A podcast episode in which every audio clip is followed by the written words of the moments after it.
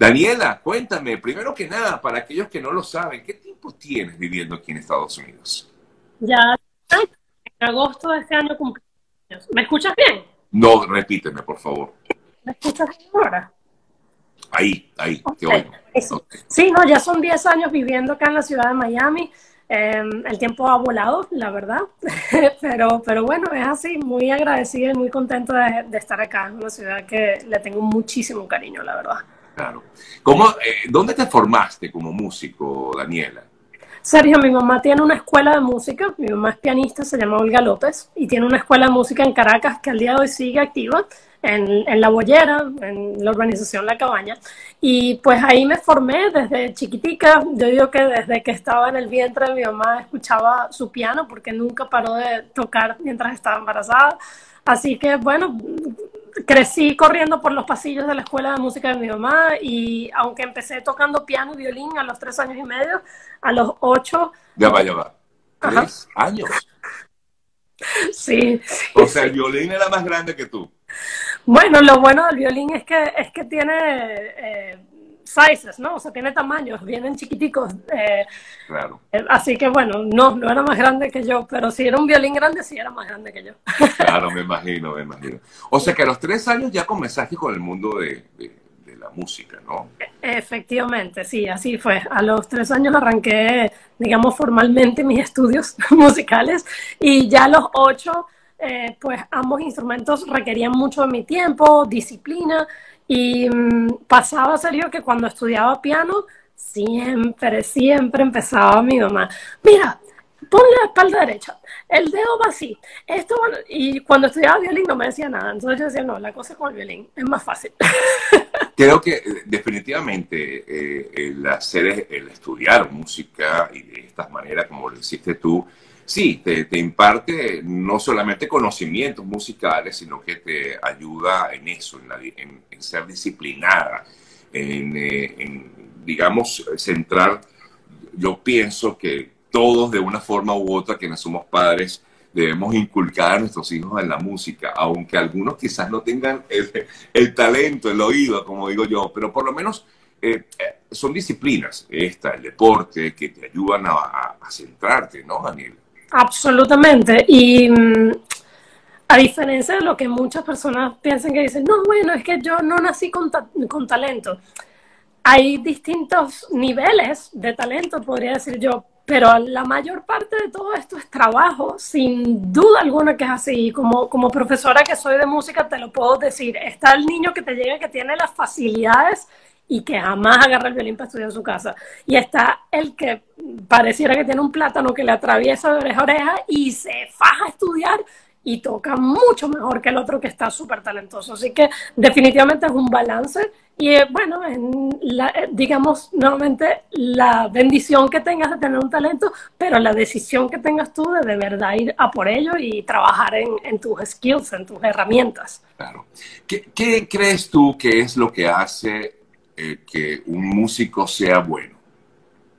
Definitivamente eso que te estoy hablando. O sea, el, trabajo y la constancia que le pongas. La, música es, es un camino que es súper gratificante, pero definitivamente es duro. O sea, toma mucho, mucho trabajo, mucha repetición. En el caso del violín, la primera vez que tú agarras un violín y le pasas un arco, lo más probable es que vaya a sonar como un gato que le acaba de destripar un, autobús. Es muy difícil sacarle un buen sonido a un, instrumento, una trompeta, una flauta. Así que todo es como muy pasito a pasito. Y en el día de hoy, en donde todo es tan, eh, la gratificación es tan inmediata, donde si quieres un, juego, bueno, abres un teléfono, un iPad y pum, ya tienes el juego que quieras.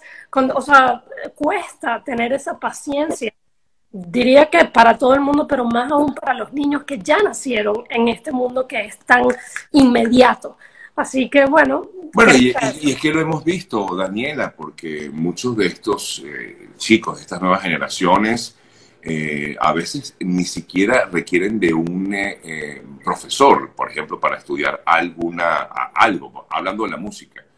Hoy día los tutoriales de YouTube se convierten en esos profesores, ¿no? absolutamente.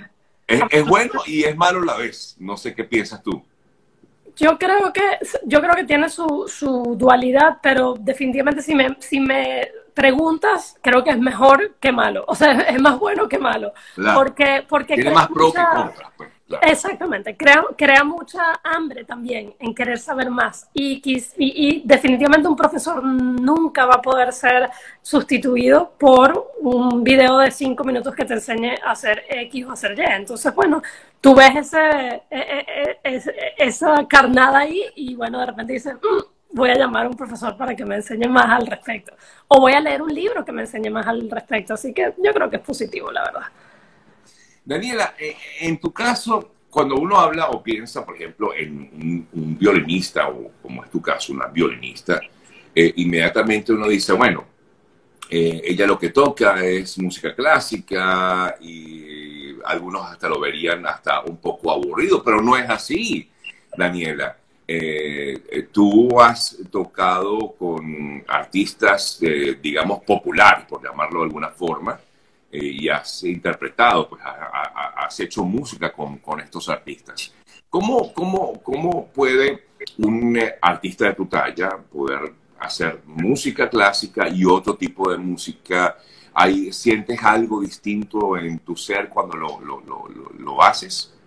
Son dos mundos distintos, Sergio. Sí se, sí se siente la diferencia. Para mí, la música clásica en este momento de mi vida es mucho más espiritual y me conecta muchísimo, muchísimo con, con, un área de mi, de mi ser muy, como muy centrada, muy, me lleva, me lleva a mis años de estudio del, del violín, que no es que pare de estudiar, porque la verdad es que aquí nunca se para, pero, pero sí, bueno, o sea, de, de como eso, como conectarme, eh, para mí una, la mejor manera para comulgar espiritualmente es tocar un Ave María, por ejemplo. O sea, es lo que más me, me, me, lleva directamente a estar conectada con, con Dios.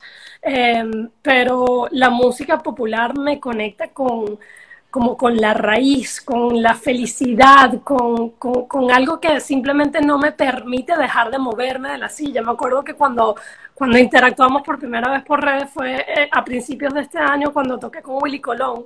Y, y me da risa porque ese día eh, éramos un grupo como de seis o siete eh, muchachos tocando las, las cuerdas de, de, Willy Colón y todos estaban como haciendo su trabajo perfecto, aquellas cuerdas sonando bellas, pero todo el mundo sí, bueno, como si estuviéramos tocando Schumann en, en, el teatro que Teresa Carraño. Y yo que sí, pero bailen, esto es lo máximo, por Dios, están tocando con Willy Colón. O sea, yo, lo gocé como y cantaba todos los coros. Yo, ay Dios mío, no puedo cantar duro que por acá. Qué rica, qué rica esa experiencia, ¿no, Daniela? Increíble, serio, increíble. De las cosas más mágicas y como yo digo, eso ni siquiera puedo decir que es un sueño hecho realidad porque jamás se me pasó a mí por la cabeza que yo iba a tocar con Willy Colón. Imagínate, ¿y, y te ha tocado o te has tenido la oportunidad de hacer también otro tipo de, de eventos con otros con otros artistas populares? El mes pasado tuve el honor de ser artista invitada de Soledad Bravo, por ejemplo. ¡Wow! Es por el amor de Cristo, o sea, una, una dura. no, imagínate, eso es, un, una insignia de nuestro país. Literalmente. Entonces, bueno, o sea, sí, muchos otros. Estuve con unos muchachos eh, locales de acá de Miami que se llaman los Wizards. ¿Cómo no? también. Con Sammy Hawk claro. Eso, con Sammy. Y bueno, pues nada, eh, así, mira, una de las cosas que más me ha gustado de este año es que he logrado colaborar con muchos artistas, tener la posibilidad de tocar en sus conciertos y que ellos toquen en el mío y aprovecho la oportunidad, Sergio, para invitarte a ti y a toda tu distinguida audiencia porque el próximo miércoles justamente los chicos de los Wizards, los chicos de Gaélica y un cantante increíble que se llama Daniel René van a estar acompañándonos a Henry Linares, que es mi, mi, hermano musical, cuatrista venezolano, y a mí en un concierto que vamos a tener en el Spanish Monastery, un lugar espectacular en la ciudad de Miami, como digo yo, es como una suerte de oasis, la arquitectura es bellísima y pues va a ser una celebración previa a los Latin Grammys, que como tú decías van a ser la semana de arriba, así que una semana antes de irme voy a estar celebrándolo con todos ustedes, eh, tocando repertorio de toda mi carrera artística y además, como ves, muy bien acompañada. Qué nota, qué nota, Daniela, de verdad que me encanta eh, el saber que, que, se están haciendo cosas muy bonitas y cosas muy buenas y que ese talento nuestro esté regándose por el mundo de esta manera. Eh, Daniela, tú comentabas acerca de los Latin Grammy. Eh, ¿Te cayó por sorpresa? Por supuesto que lo esperabas, querías, lo querías, pero ¿te cayó por sorpresa esa nominación? Mira, lo quería, sí, lo esperaba, pues tanto como una espera una cosa que es difícil. O sea, tú juegas la lotería, sí, sabes que vas a ganar, no, tú quieres ganar, pero, o sea, en el momento en que postulamos el disco, siempre entra como esas ganitas de, ay, qué chévere.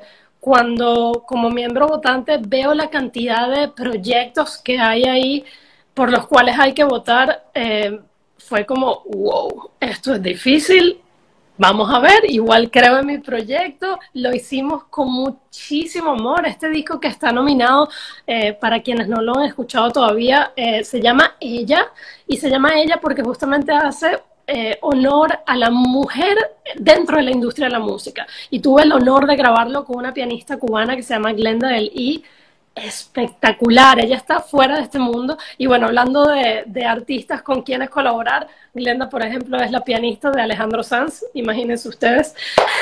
Entonces, pues nada, este disco que hice junto a Glenda es un disco de verdad maravilloso que tiene pura música compuesta por mujeres, sin tener en cuenta qué género musical, o sea, está desde Bésame Mucho de Consuelo Velázquez, que es uno de, las, de, los boleros más versionados en la historia de la música, hasta Te, te aviso, te anuncio de Shakira, música de, de Gloria Trevi, hay de todo pero siempre y cuando sea escrito, compuesto por mujeres y bueno, en este caso interpretado también por mujeres en violín y piano.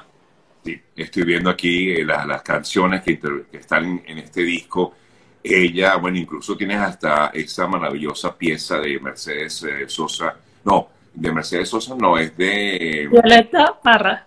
De, de, de Parra, ¿cómo se llama? Violeta Parra. Violeta Parra, la chilena, claro, gracias a la vida, wow, qué belleza. Déjame colocar un ratito, un poquito de eso.